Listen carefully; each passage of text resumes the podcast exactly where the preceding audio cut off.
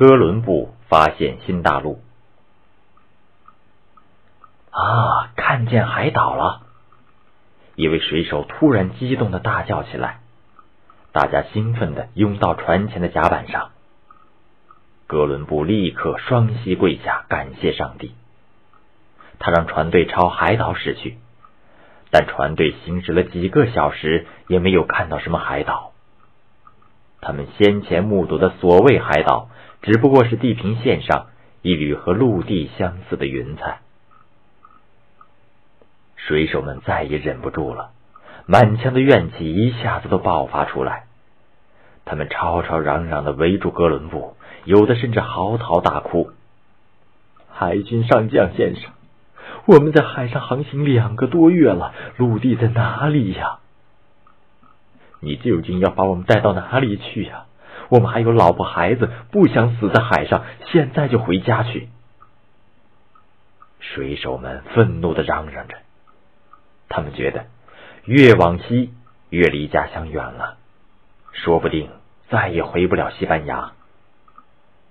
有人提出，要是哥伦布不立即返航，就把他扔进海里。这时，哥伦布虽然忧心忡忡，但向西航行的信念仍然坚定不移。他平静的向大伙讲西航的种种好处，并保证说：“希望你们能相信我。”三天之后，我们必定能到达陆地。那时，我们会加倍付给你们工资。克里斯托弗·哥伦布，一四五一年出生在意大利海滨城市热那亚，是一位纺织匠的大儿子。当时的热那亚是一个航海业兴盛的城邦，来往船只很多。哥伦布从小。就对航海产生了浓厚的兴趣，学到了不少航海知识，还学会了绘制海图。十八岁时，他成了一名水手，到过英国、几内亚和冰岛等地。一个偶然的机会，他读到了马可·波罗游记，从此他认为东方是充满黄金和财富的天堂，因此他渴望到东方去寻找黄金和财富。当时，地理学家托斯堪内里提出了地缘说，认为从欧洲向西航行可以到达亚洲。哥伦布对此深信不疑，他根据托斯堪内里的原理绘制了一张地图，把印度画在了美洲的位置上，认为欧洲西海岸到印度大陆不过五千英里。为了实现横渡大西洋、远航亚洲的计划，哥伦布不断的游说各国给予支持。最终，西班牙王后伊莎贝拉答应资助他，给了他一笔钱。经过半年的准备，一四九二年八月三日拂晓，刚被封为海军上将的哥伦布率领船队从西班牙南端的帕洛斯港扬帆出发了。这是一支由八十七人分成三艘木帆船的船队，其中的平塔号和尼亚号较小，亚玛利亚号最大，它长约二十米，宽约六米，排水量一百三十吨。哥伦布就是站在这条船的甲板上指挥航行的。现在，哥伦布刚平息了众人的怒火，第二天即十月十一日。就看见海水里漂浮了一些带有树叶的树枝，还看见一群候鸟飞过，这说明离陆地不远了。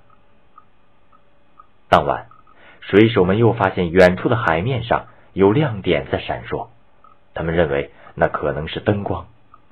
人们迫切的希望能找到陆地。船队破浪前进。十月十二日清晨两点钟。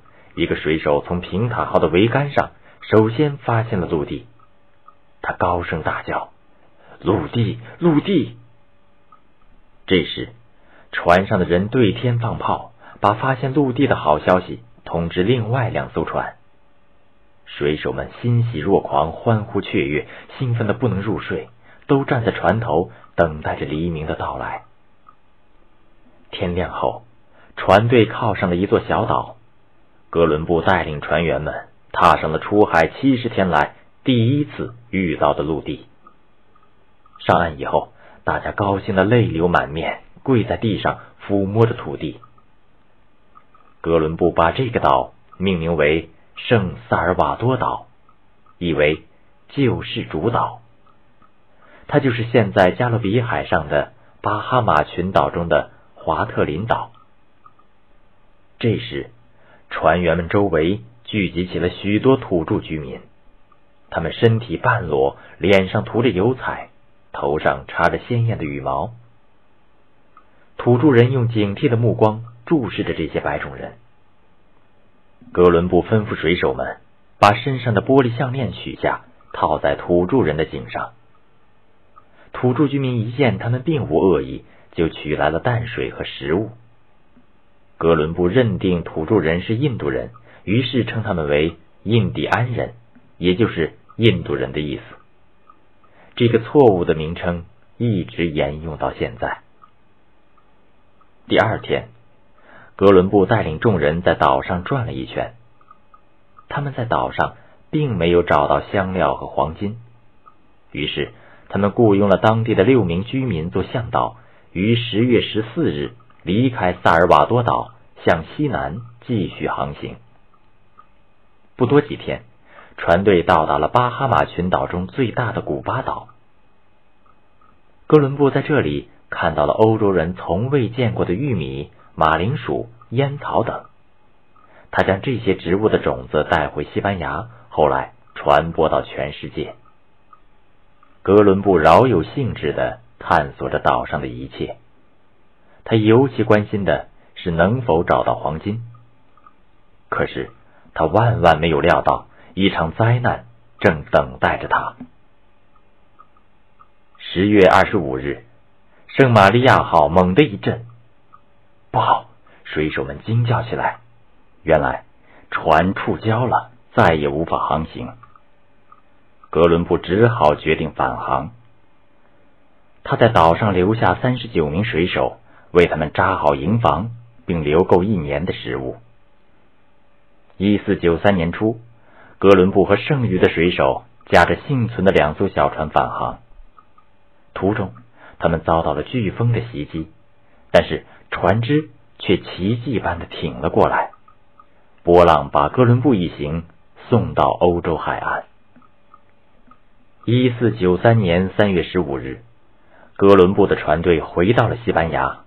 帕洛斯港人声鼎沸，鼓乐齐鸣，人们簇拥在街道两旁，欢迎哥伦布的归来。哥伦布的前面走着几个印第安人，他们头上插着羽毛，身上佩戴着鱼骨和金属片做成的装饰品。接着是水手们抬着的各种奇异的植物。手里还提着装在笼子里的鹦鹉。哥伦布走在队伍的最后，在鼓乐声中向群众招手致意。这是哥伦布一生中最得意的时刻。当他来到王宫，在国王和王后面前跪下时，国王和王后立刻让他坐在他们旁边，并让人把他的酒杯斟得满满的。后来。哥伦布又三次出海航行，又发现了加勒比海地区所有的重要岛屿。他还到过中南美洲的一些海岸，只是他的几次远航都没能找到梦寐以求的黄金。他后来渐渐受到人们的冷落，并且身染重病，卧床不起。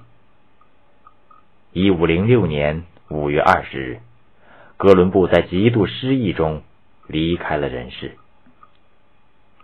令人遗憾的是，哥伦布至死都认为他到达的是印度，他见过的土著人是印度人。后来，意大利航海家亚美利哥仔细考证后指出，哥伦布到的不是印度，而是欧洲人从未见过的一块新大陆。于是，这块新大陆就以他的名字来命名，叫。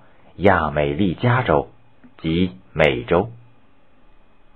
哥伦布在人类历史上首次完成了横渡大西洋的航行，为以后全部发现美洲大陆奠定了基础。也为麦哲伦环球航行提供了必不可少的资料。他的功绩是永远值得人们纪念的。